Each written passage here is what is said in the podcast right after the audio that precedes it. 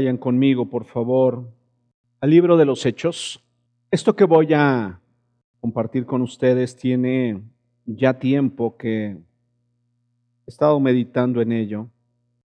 En estos días que tuvo nuestro amigo hermano Larry, pude platicar con él acerca de algunos aspectos que, que veo en la escritura y y con el mensaje del domingo pasado, creo que me quedaron claras, más claras aún las cosas.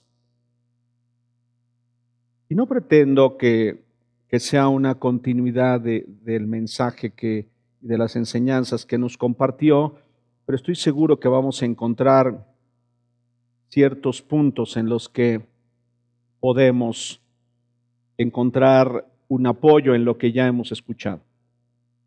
Hechos 22. Eh, siempre es bueno identificarnos con otros o ver esa similitud que hay en la vida en relación a áreas de nosotros o la forma en la que vemos las cosas. Y escogido un, un hombre que tiene un, una tremenda influencia en el desarrollo de la iglesia. Eh, no solamente fue Pablo de Tarso, sino fue realmente un hombre a quien Dios, por medio del Espíritu Santo, le, le reveló eh, la esencia, podría decirlo, de, la doctrina y del entendimiento acerca del sacrificio de su Hijo Jesús. De hecho, cartas se han convertido en, el, eh, en los aspectos básicos y fundamentales de la vida cristiana. Entonces, es muy importante ver un poquito más con detalle algunos aspectos y rasgos de su vida eh, no sé si, habrá una segunda parte de esta enseñanza, pero, pero hay otros hombres, pero en particular eh, Pablo es eh, un hombre que siempre ha llamado mi atención. De hecho, Sergio Durán hace tiempo nos habló mucho acerca de, la trayectoria de su vida, de, de muchos aspectos de su vida, que inclusive serán muy buenos recordar en su momento. Déjenme empezar diciendo desde leyendo desde el verso 37. Para esto Pablo había sido había sido eh, atrapado, había sido eh, estaba siendo eh, llevado y de hecho había un gran alboroto entre los judíos y entre las personas que lo conocían.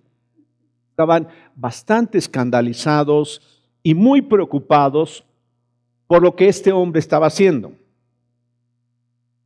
Y dice que cuando los soldados estaban a punto de meterlo en el cuartel porque fue pedido para que en ese momento no lo mataran, sino que primero se enteraran de qué era lo que estaba realmente pasando, dice que Pablo le preguntó al, le, le hizo una pregunta al comandante.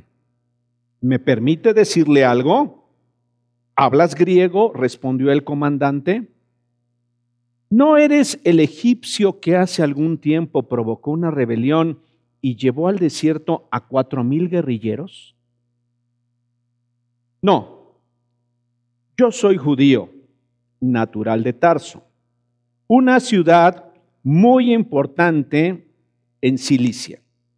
Le respondió Pablo, por favor, permítame hablar al pueblo. Con el permiso del comandante, Pablo se puso de pie en las gradas e hizo una señal con la mano a la multitud. Cuando todos guardaron silencio, les dijo en arameo, padres y hermanos, escuchen ahora mi defensa. Al oír que les hablaba en arameo, guardaron más silencio. Pablo continuó, yo soy judío nacido en Tarso de Cilicia, pero criado en esta ciudad bajo la tutela de Gamaliel. Recibí instrucción cabal en la ley de nuestros antepasados y fui tan celoso de Dios como cualquiera de ustedes lo es hoy. Por favor, vayan teniendo presente estas palabras. Fui tan celoso de Dios como cualquiera de ustedes lo es hoy día. Perseguí a muerte a los seguidores de este camino, arrestando y echando en la cárcel a hombres y mujeres por igual. Y así lo pueden atestiguar, lo puede atestiguar el sumo sacerdote y todo el consejo de ancianos. Incluso obtuve de parte de ellos cartas de extradición para nuestros hermanos judíos en Damasco. Y fue allá con el fin de traer presos a Jerusalén a los que encontrara para que fueran castigados. Sucedió que a eso del mediodía, cuando me acercaba a Damasco, una intensa luz del cielo relampagueó de repente a mi alrededor. Caí al suelo y oí una voz que decía, Saulo, Saulo, ¿por qué me persigues? ¿Quién eres, Señor? pregunté. Yo soy Jesús de Nazaret, a quien tú persigues, me contestó él. Los que me acompañaban vieron la luz, pero no percibieron la voz del que me hablaba. ¿Qué debo hacer, Señor? le pregunté. Levántate, dijo el Señor, y entra en Damasco. Allí se te dirá todo lo que se ha dispuesto que hagas. Mis compañeros me llevaron de la mano hasta Damasco porque el resplandor de aquella luz me había dejado ciego. Vino a verme un tal Ananías, hombre devoto que observaba la ley y a quien respetaban mucho los judíos que allí vivían se puso a mi lado y me dijo, hermano Saulo, recibe la vista. Y en aquel mismo instante recobré la vista y pude verlo. Luego dijo, el Dios de nuestros antepasados te ha escogido para que conozcas su voluntad y para que veas al justo y oigas las palabras de su boca. Tú le serás testigo ante toda persona de lo que has visto y oído. Y ahora, ¿qué esperas? Levántate, bautízate y lávate de tus pecados invocando su nombre. Cuando volví a Jerusalén, mientras oraba en el templo, tuve una visión y vi al Señor que me hablaba date prisa, sal inmediatamente de Jerusalén, porque no aceptarán tu testimonio acerca de mí. Señor, le respondí, ellos saben, yo andaba de sinagoga en sinagoga encarcelando y azotando a los que creían en ti, y cuando se derramaba la sangre de tu testigo Esteban, ahí estaba yo dando mi aprobación y cuidando la ropa de quienes lo mataban. Pero el Señor me replicó, vete, yo te enviaré lejos a los gentiles. El hombre, los, los seres humanos en general, y esto, y ahorita les voy a citar lo que han dicho algunos hombres que se han dedicado a estudiar el comportamiento de nosotros los seres humanos, y esto es no necesariamente dicho por ellos, sino dicho a lo largo del tiempo, el hombre ha andado en busca del sentido de su vida, del significado del por qué existe uno. Entonces, ese mismo, ese mismo significado y ese mismo eh, cuestionamiento lo veo yo de manera clara en la vida de Pablo y en la vida de muchos seres humanos. Déjenme darles unas, unas referencias en relación a esto. La necesidad de sentido voy a leerles literalmente lo que encontré. La necesidad de sentido hoy en día no se satisface plenamente, pues son muchas las personas que sufren de un vacío existencial que consiste en vivir sin encontrar un sentido a la propia vida. Víctor Frank. Existen diferentes manifestaciones de la carencia del sentido o vacío existencial. El espíritu de cruzada o aventurero abraza de forma compulsiva una causa o una actividad independientemente de su valor o contenido, como respuesta a la falta de propósito, lo que aún puede llevar a las personas al fanatismo. Los puede llevar a la desacreditación de las actividades que los demás llevan a cabo o bien a una forma vegetativa que consiste en un estado de aburrimiento con indiferencia y apatía que lleva a serios problemas del interior del ser humano. Yalom, un reconocido psicólogo, dijo estas palabras. Cuando hablamos de, de nuestro diario vivir, déjenme decirles que inclusive a lo largo de los años me he dado cuenta que esto que dicen los expertos no es privativo de aquellos que no conocen a Dios, sino aún llega a ser o llega a afectar aún aquellos que hemos decidido caminar en la vida considerando a Dios. un vacío en relación a no encontrar sentido del por qué, o más bien, o preguntarme, ¿para qué hago lo que hago? Sabes, Nancy, he encontrado que aún hay personas que habiendo servido a Dios por muchos años, llega el momento que eso no ha, no ha sido suficiente y entonces las personas tarde o temprano renuncian a todo aquello que hicieron porque no encuentran sentido a seguirlo haciendo personas que por un tiempo eh, decidieron vivir de una forma o intentando vivir de una forma diferente, pero que tarde o temprano la desilusión de algo, los problemas de la vida, alguna enfermedad, algún padecimiento han hecho que la persona diga, no tiene sentido seguir adelante en este camino. Experimentando un vacío y tratando de llenarlo, aún me sorprendió lo que leí, aún las personas siendo llevadas al fanatismo. Porque, ¿sabes?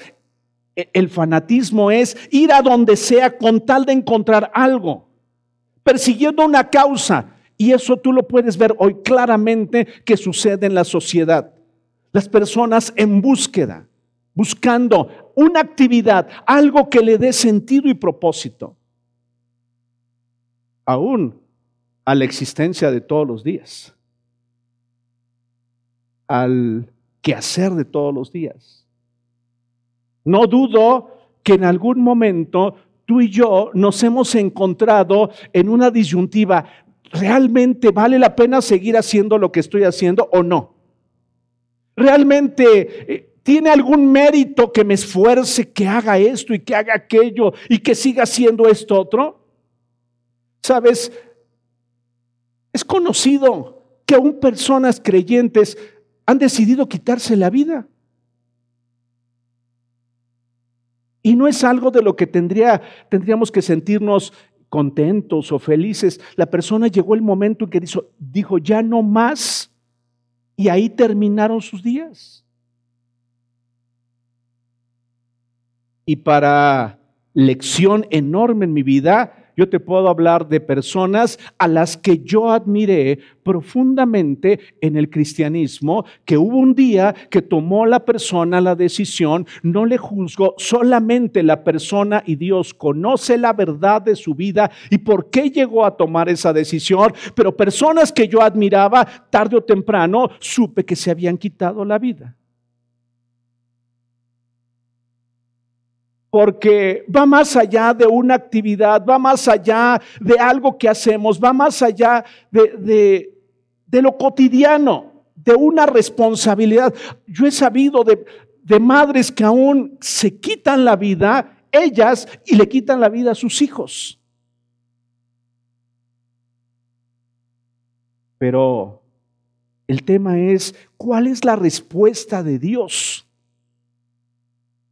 Es más, me sorprendió que al estar indagando, hay hombres con muy buenas intenciones que han, han, escrito y han buscado cómo ayudar al hombre a encontrar el sentido de su vida.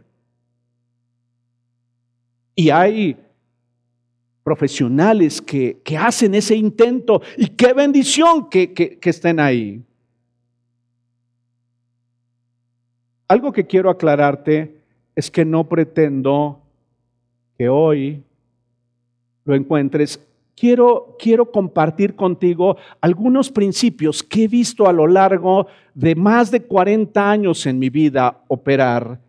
No solo en mi vida, sino en la vida de otros. He visto algunos principios que están aquí escritos en su palabra porque es la fuente, es la base de lo que creemos y, cómo debemos actuar.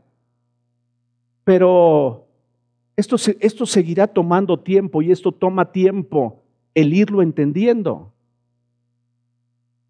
Y estoy seguro que, que no necesariamente y que habrá algunos aspectos que quizá pudieran ser diferentes para ti. Y eso lo respeto por completo. ¿Qué es lo que veo en la vida de Pablo ahora trasladándome a este ejemplo?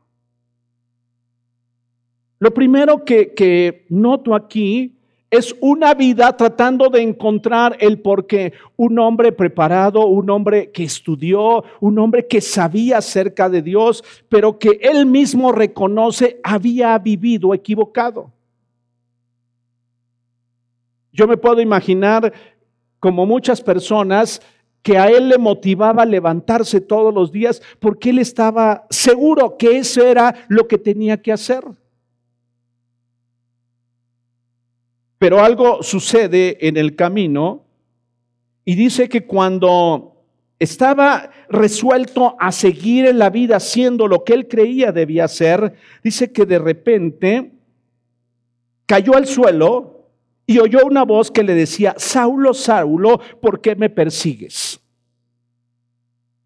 Y la primera pregunta que él hace es, ¿quién eres, Señor? ¿Quién eres, Señor? Y sabes, quiero plantearte esta pregunta, esta pregunta. ¿Quién eres, Señor?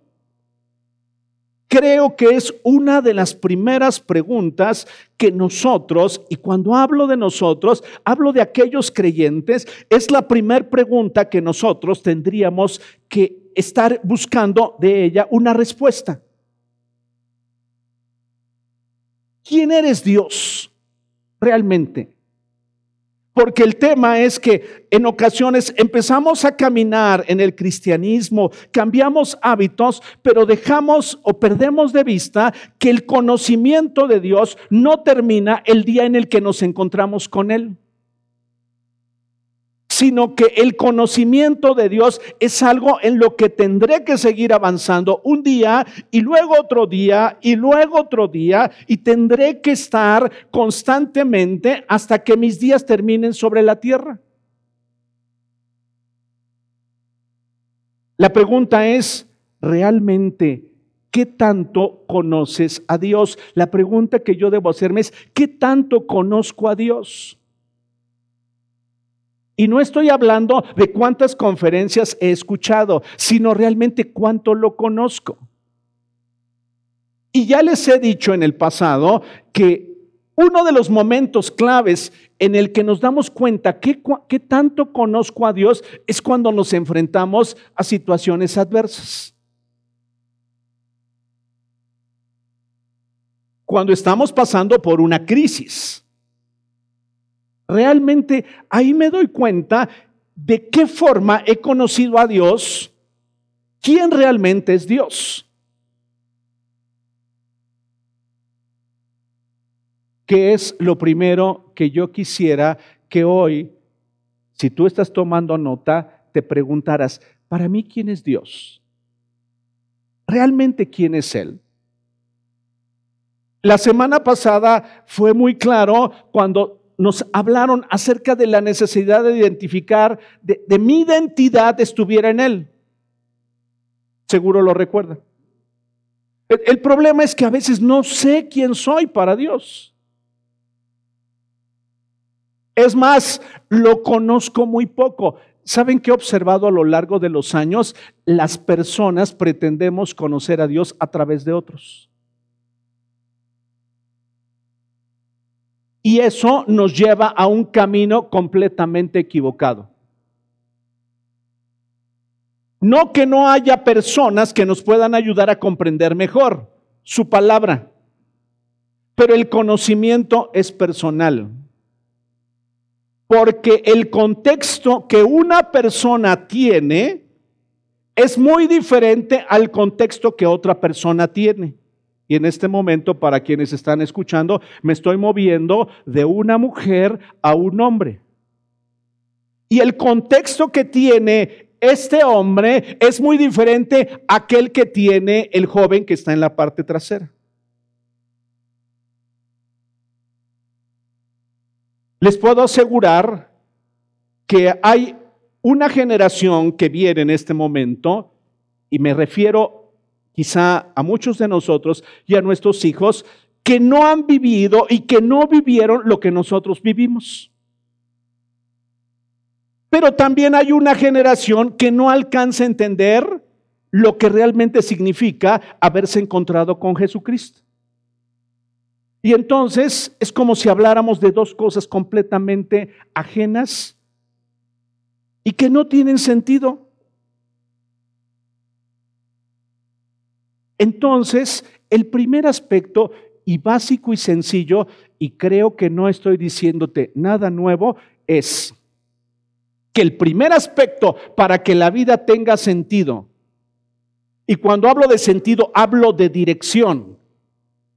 ¿Sabes qué me he dado cuenta? Podemos ser cristianos y no saber hacia dónde vamos. Solamente ocupados en actividades.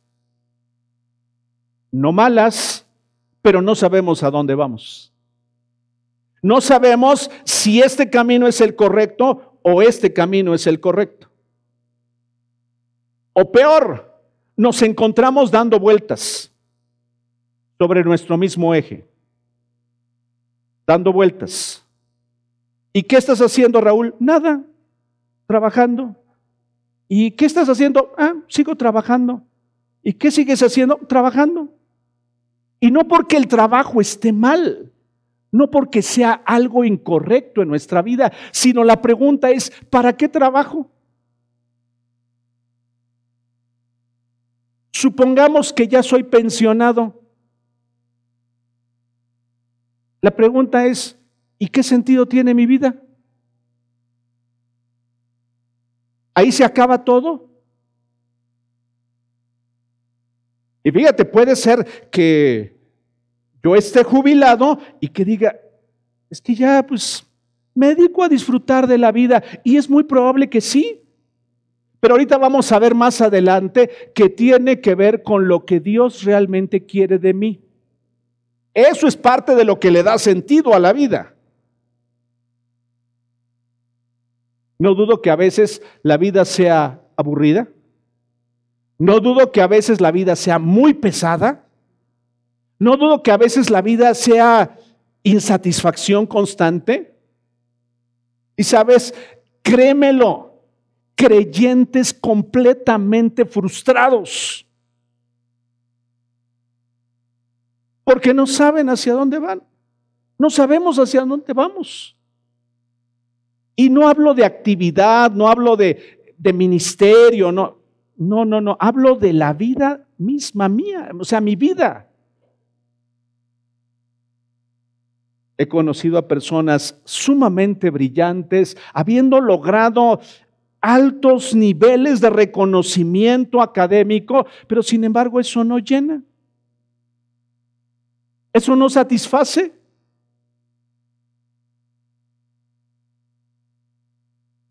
La primera pregunta que hace Pablo es, ¿quién eres, Señor? Y déjenme decirles que en Juan 17, déjenme ir rápidamente ahí, me encantó leer ese versículo. Jesús dijo, yo les he dado a conocer quién eres y seguiré haciéndolo para que el amor con que me has amado esté en ellos y yo mismo esté en ellos. por favor, no te concretes a escuchar conferencias. Por favor, no te concretes a decir, ay, qué grande, y extraordinaria fue la enseñanza. No te conformes a eso, sino que al escuchar te preguntes, ¿quién eres, Señor? ¿Quién eres para mí realmente? Más allá de lo que hago, más allá de cómo estoy, más allá de si estoy sano o estoy enfermo, ¿quién eres, Señor, para mí?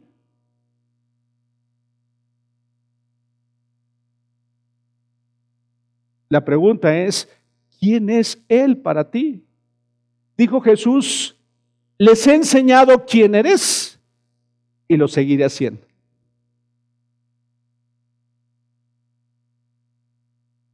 de las personas más frustradas, hay muchas que conozco, es aquellos que abandonaron su deseo de conocer a Dios. Después de haberlo conocido, les voy a contar algo que me pasó. Eh, de repente llegó un mensaje de WhatsApp a mi, a mi teléfono y decía el mensaje, hola Pastor Rulas, ¿cómo está? Y así como que dije, ¿quién será? ¿Quién de la congregación? O sea, no, no, ¿cómo me llame? O sea, ¿cómo me nombren eso? Créeme lo que no me preocupa. ¿eh? Llega un momento en el que ya, ya no, eso no te preocupa. Eso ya no te preocupa. Lo que me llamó la atención de ese chat es la cantidad de, amargura. Fíjate bien, ¿eh?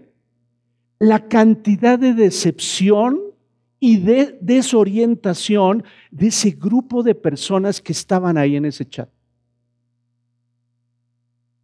Impresionante, ¿eh? ¿Y sabes cómo le llamaban? el grupo Nostalgia Amistad. Nostalgia Amistad. Inclusive tenía hasta la palomita.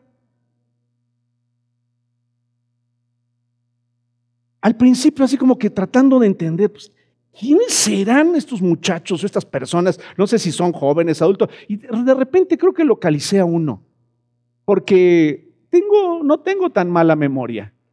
Y ahí capté a uno y dije, ah, creo que sé quién es.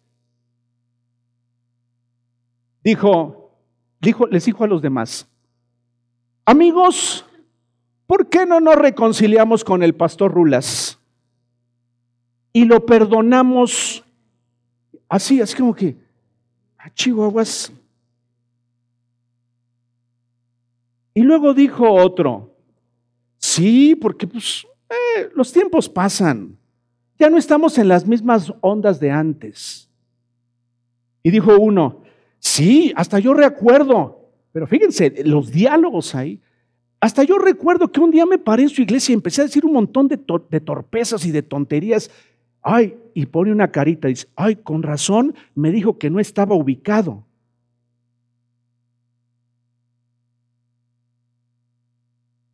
Eh, de esas cosas que dices, a ver, ¿qué hago? ¿Qué hago? ¿Qué hago? ¿Qué hago, no? Porque ni yo me invité, o sea, yo no que... De repente cayó ahí la circunstancia, ¿no? Entonces, ¿sabes qué, qué, qué sucedió? Me dio un profundo dolor en el corazón. ¿Sabes qué me, qué me dije? ¿Qué, ¿Qué falta de dirección en la vida? ¿En qué ocupamos nuestra vida las personas? Y lo único que vino a mi corazón no fue, ah, para esto les, les dije, este, pues mucho gusto en, en estar aquí con ustedes. Y nadie contestó y pasó un día completo.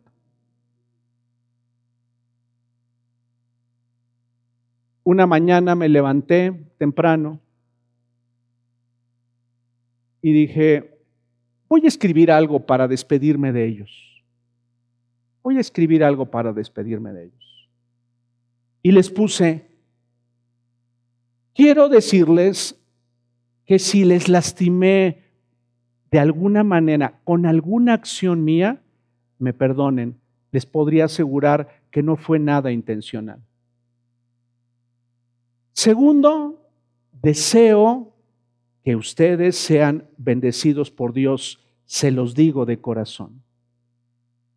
Y deseo que Dios guarde sus vidas en lo que está por venir. Atentamente, Raúl García.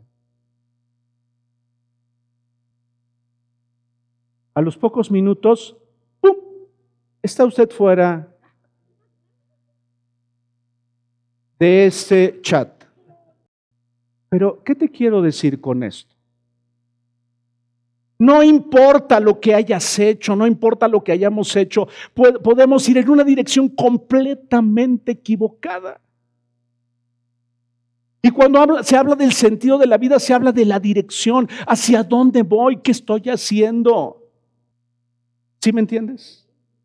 Por eso tengo que preguntarle a Dios, ¿quién eres?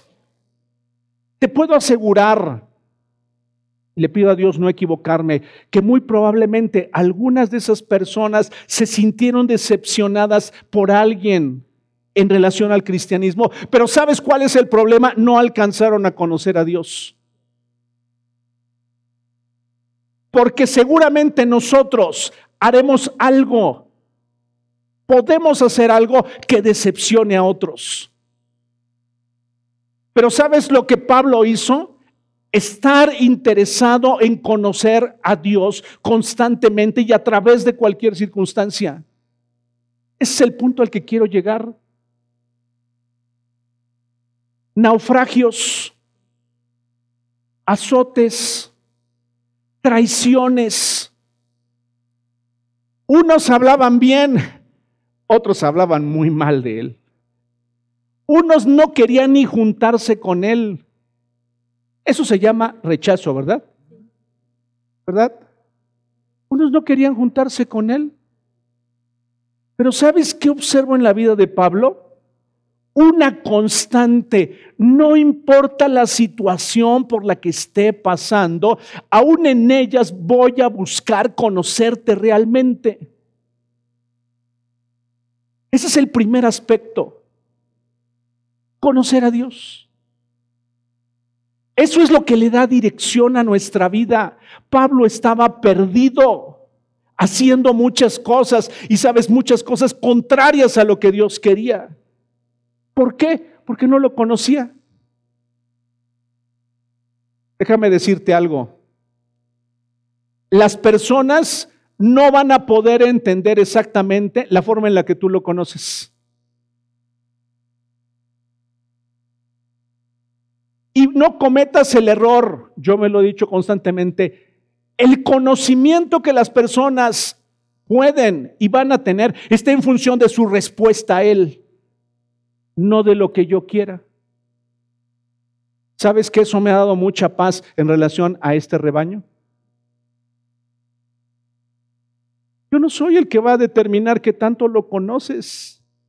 Ni puedo comparar tu crecimiento, no puedo comparar el crecimiento de una persona con el de otra. Estará en función de su deseo de conocerlo.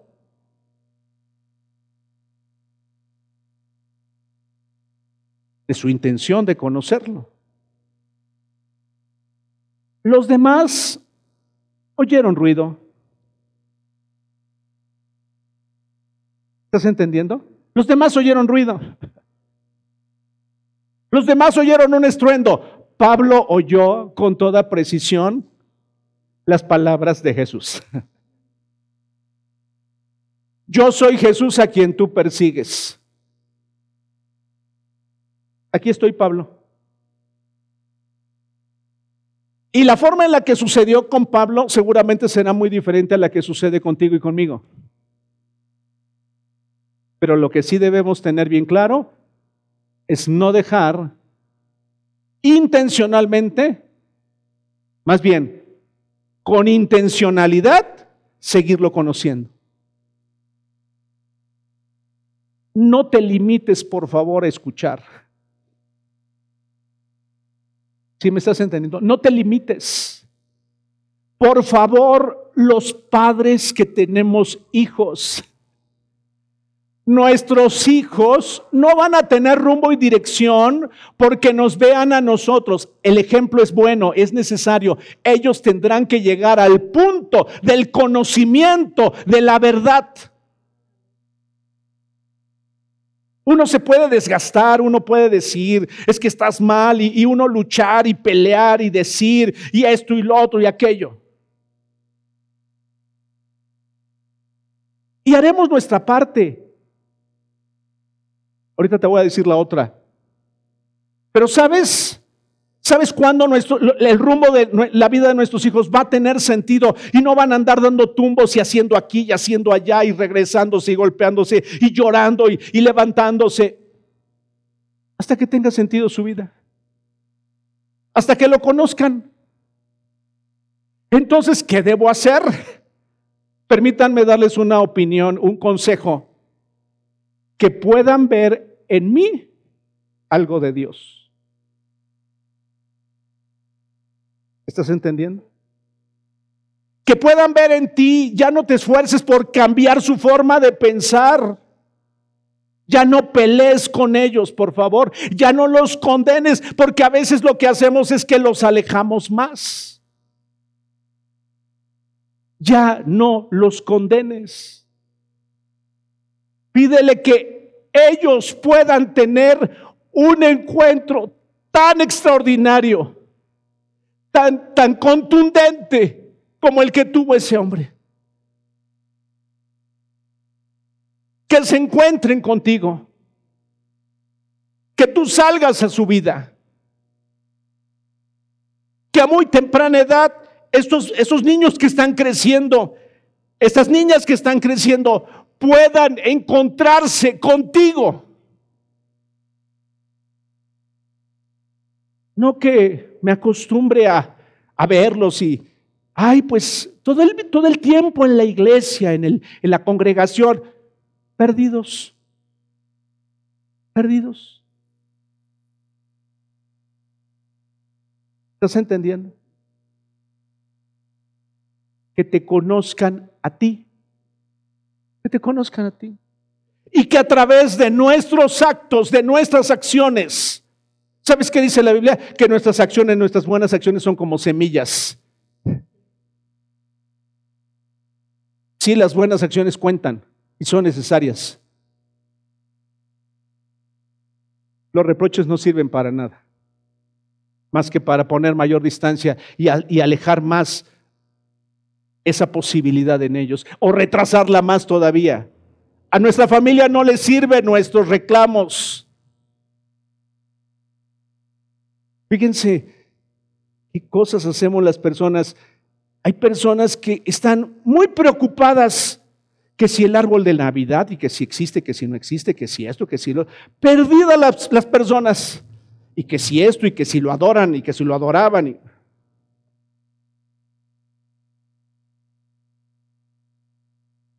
Qué extraordinaria oportunidad se presenta cada vez que los corazones se abren en este tiempo.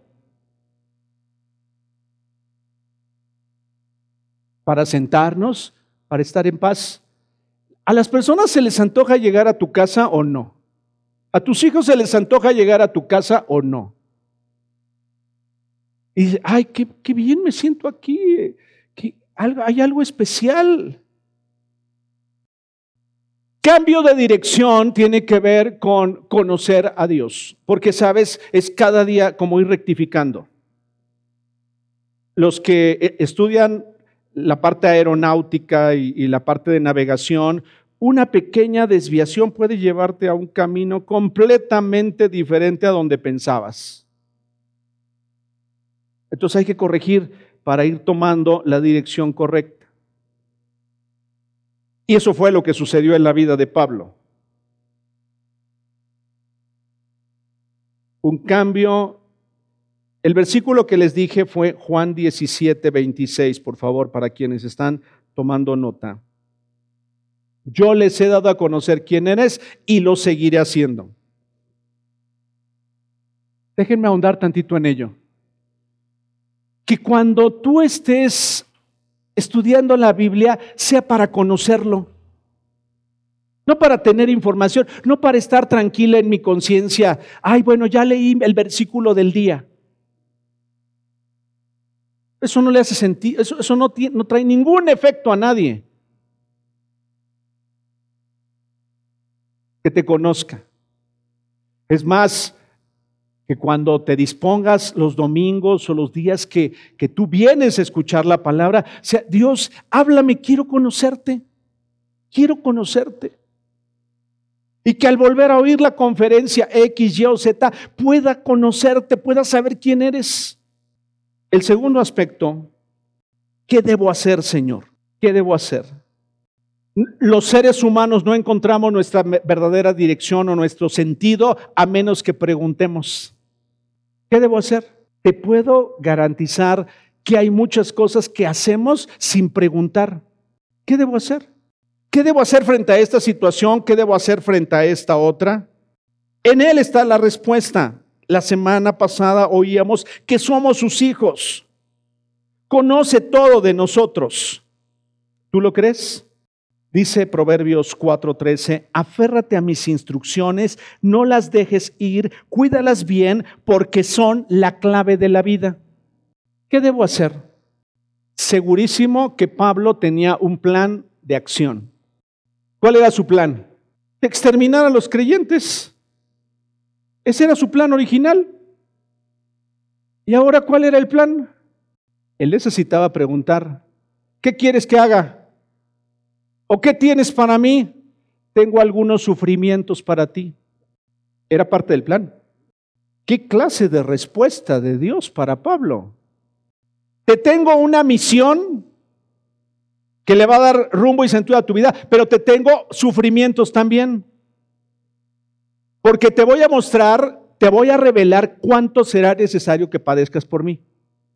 Tremendo, ¿eh? Entonces, no, no, le, no le cayó de sorpresa, no, no le cayó, no fue inesperado. Ahí como que las cosas empiezan a cambiar de rumbo para nosotros. Porque queremos la parte buena. ¿Es cierto o no? Quiero que me sanes.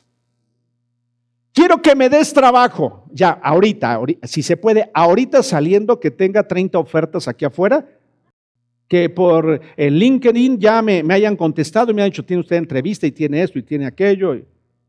Queremos eso. Ah, queremos sentirnos plenos, completamente plenos.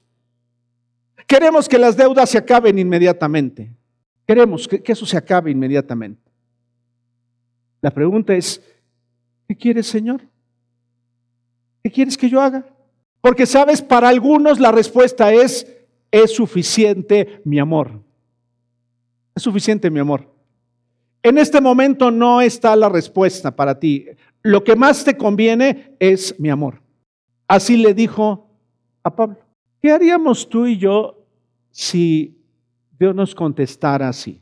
Es que ya, por favor, ya quiero ver a mis hijos. ¿Es suficiente mi amor en este momento para ti?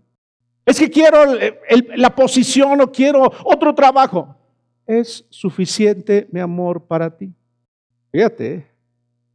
¿Qué quieres que haga? Ah, voy a esperar en tu amor. ¿Qué quieres que haga? Levántate, dijo el Señor, y entra en Damasco, allí se te dirá todo lo que sea dispuesto que hagas. Mis compañeros me llevaron de la mano hasta Damasco porque el resplandor de aquella luz me había dejado ciego. Y luego ya vino Ananías, hombre devoto que observaba la ley y quien respetaba mucho, era muy respetado por los judíos. Se puso a mi lado, hermano, recibe la vista. El Dios de nuestros antepasados te ha escogido para que conozcas su voluntad y para que seas y veas al justo y oigas las palabras de su boca. Apóstol fue reconocido, pero esto fue lo que, para esto te escogió Dios. ¿Me ayudas, hijo, por favor? En nada damos mal ejemplo a nadie para que nuestro trabajo no caiga en descrédito. Al contrario, en todo damos muestras de que somos siervos de Dios, soportando con mucha paciencia los sufrimientos, las necesidades, las dificultades, los azotes, las prisiones, los alborotos, el trabajo duro, los desvelos y el hambre. También lo demostramos por nuestra pureza de vida, por nuestro conocimiento de la verdad, por nuestra tolerancia y bondad, por la presencia del Espíritu Santo en nosotros, por nuestro amor sincero, por nuestro mensaje de verdad y por el poder de Dios en nosotros. Usamos las armas de la rectitud tanto para el ataque como para la defensa. Unas veces se nos honra y otras veces se nos ofende. Unas veces se habla bien de nosotros y otras veces se habla mal. Nos tratan como a mentirosos, a pesar de que decimos la verdad. Nos tratan como desconocidos, a pesar de que somos bien conocidos. Nos castigan, pero no nos matan. Parecemos tristes, pero siempre estamos contentos. Parecemos pobres, pero enriquecidos. Enriquecemos y muchos. Parece que no tenemos nada, pero lo tenemos todo. Señor, ¿qué quieres que haga? ¿Qué es lo que has escogido para mí? ¿Qué es lo que tengo que hacer en este tiempo? ¿Qué es lo que me corresponde hacer? ¿Sabes? Para algunos será la respuesta esperar. Yo me encargaré de hacerlo. Para otros será, tienes que trabajar en este momento, duramente, arduamente. Ah, para otros será, oye, te tengo una misión. ¿Qué crees? Tienes que ir a los hospitales, anunciarles a otros acerca de quién soy. No te estoy hablando de una actividad. Estoy hablando de algo que Él nos ha pedido que hagamos, a ti y a mí. Ah, sabes, este es el tiempo para que cuides de tus hijos. ¿Qué quieres que haga? ah, ese es un tiempo en el que quiero que hagas esto y también me sirvas, me sirvas los domingos. ¿Sabes? Es pesado cada ocho días estar ahí arriba, aunque uno no lo crea o no lo piense. Es pesado estar llevando a cabo una actividad cada ocho días allá en el sonido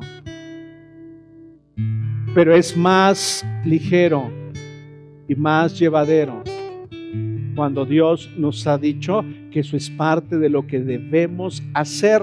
Y sabes, hoy quiero decirle a los miembros del grupo de alabanza, quiero decirles a las personas que predican, quiero decirles a las personas que están en el sonido, quiero decirles a las personas que están ahí cada domingo sirviendo los alimentos, preparando los alimentos. Quiero decirles a quienes están ayudándonos como edecanes, quiero decirles a los maestros de niños quiero decirles a las mamás, quiero decirles a los papás,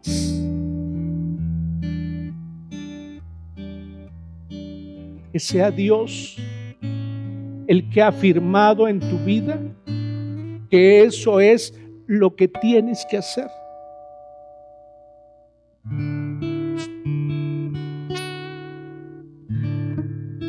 ¿Estás entendiendo? Quiero decirles a los abuelitos, no solamente porque eres la abuelita o el abuelito, sino porque tienes claro que es algo que Dios está poniendo en tu vida.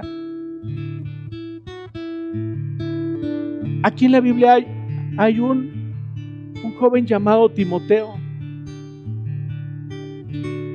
que fue muy bendecido por su abuela. ¿Y se acuerdan? Fue muy bendecido por su abuela. Les hablo a las hermanas, a las que tienen hermanas de sangre. Que lo que haces por ellas o por ellos es porque es parte de lo que Dios te ha pedido que hagas.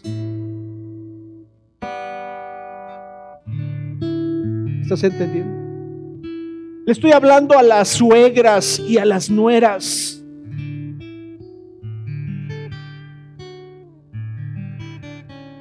¿Sí entiendes? Le estoy hablando a las esposas. ¿Sabes que he visto a esposas sufrir?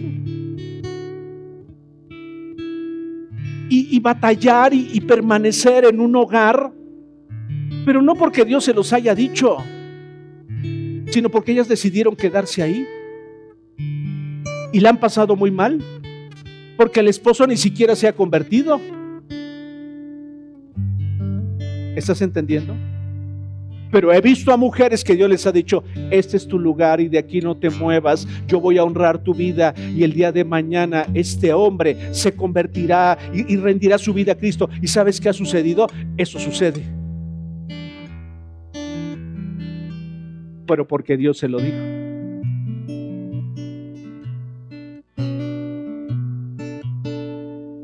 Esto les hablo a los hijos.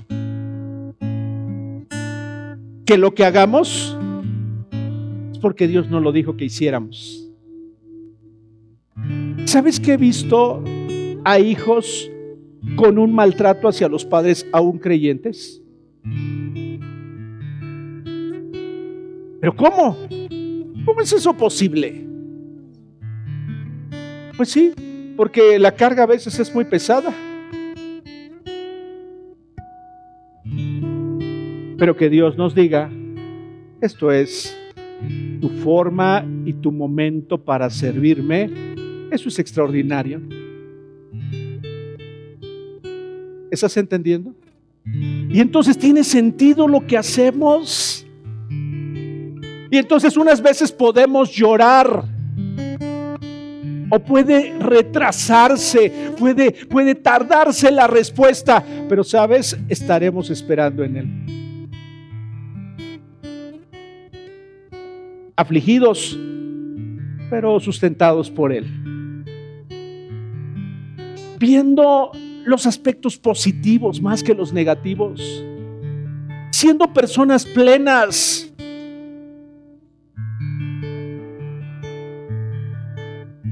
no siendo indigentes espirituales.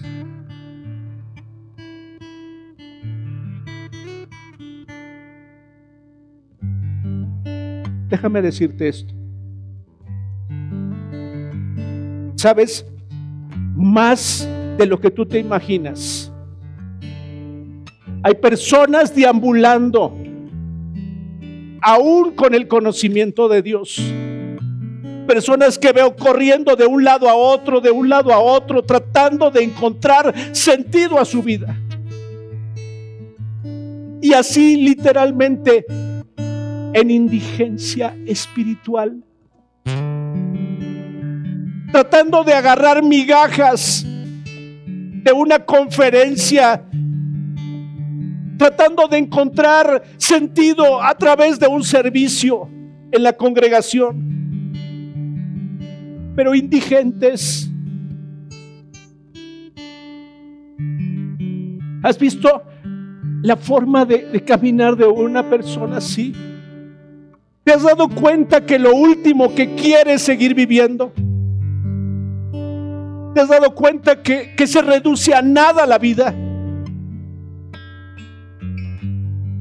Cuando podríamos estar plenos, puestos, listos. Y sabes, esto me lo estoy diciendo a mí también. Señor, ¿qué quieres que haga? ¿Qué quieres que haga? ¿Estás entendiendo? ¿Qué quieres que haga? ¿Qué quieres que haga en esta etapa de mi vida?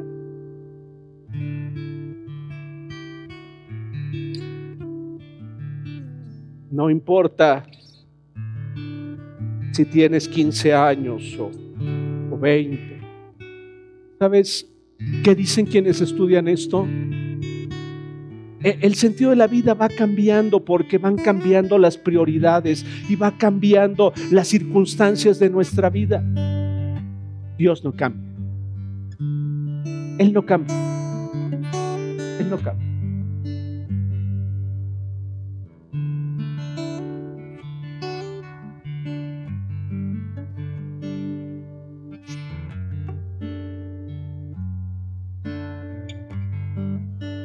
Ya no puedo ocupar más tiempo, pero déjenme terminar con esto. ¿Sí me escuchan?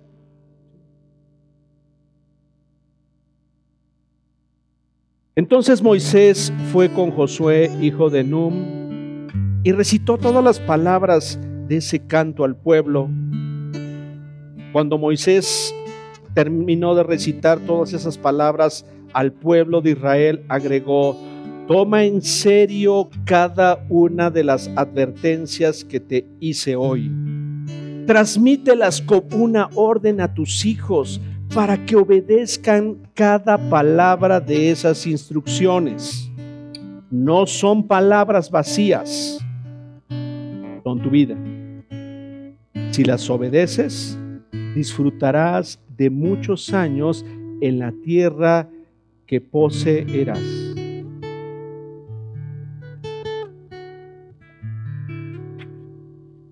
No me alcanza el tiempo para mencionarte cuántas veces Dios se refiere a mi obediencia y a tu obediencia diciendo que de eso depende nuestra vida. Y depende el sentido de nuestra vida. Por eso, tú necesitas preguntarle a Él, ¿qué quieres de mi vida? Yo necesito preguntarle a Él qué quiere de mi vida. Y lo que veremos posteriormente es que lo que me resta es someterme a lo que Él me ha dicho. Eso es lo que trae realmente dirección. Porque, ¿sabes? Las personas queremos hacer las cosas como mejor nos parece a nosotros y no estamos dispuestos a someternos a Dios. Muchas veces estamos dispuestos a hacer nuestra voluntad. Nada más.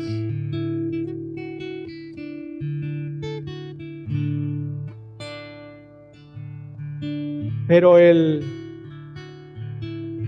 conocerlo, el preguntarle qué quiere, y el someternos a Él le da sentido a nuestra vida. En las diferentes etapas de la vida, ¿eh? en los diferentes momentos de la vida.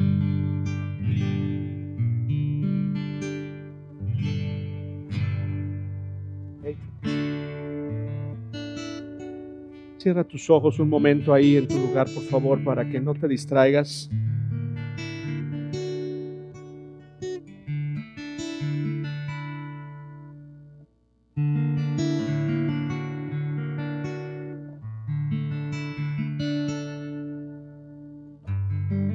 Gracias. Muchas gracias, Padre.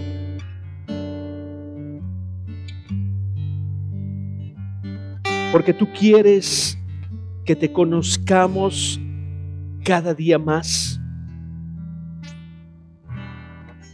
Que va más allá, va mucho más allá, Señor, de lo que hacemos, de las actividades diarias, de lo que pudiéramos tener o pudiera hacernos falta en cualquier área de nuestra vida. Queremos conocerte. Y te pedimos en el nombre de Jesús que aquellos seres amados, que aquellas mujeres amadas,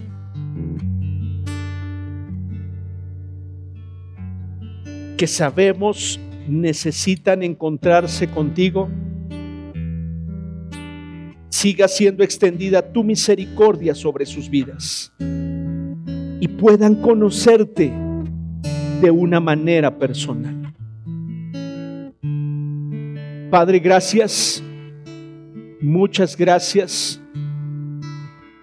por el ejemplo que nos dejas en la vida de Pablo, el apóstol.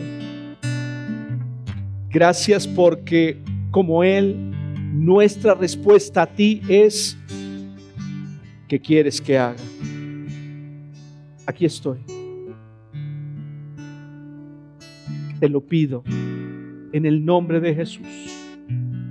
¿Qué quieres que yo haga? Enséñame, guíame. Estoy seguro, esto traerá dirección la dirección correcta a mi vida y traerá como, como resultado significado a cada día de mi vida.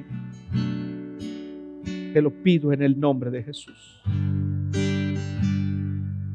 Si hay algo a lo que tenga que renunciar,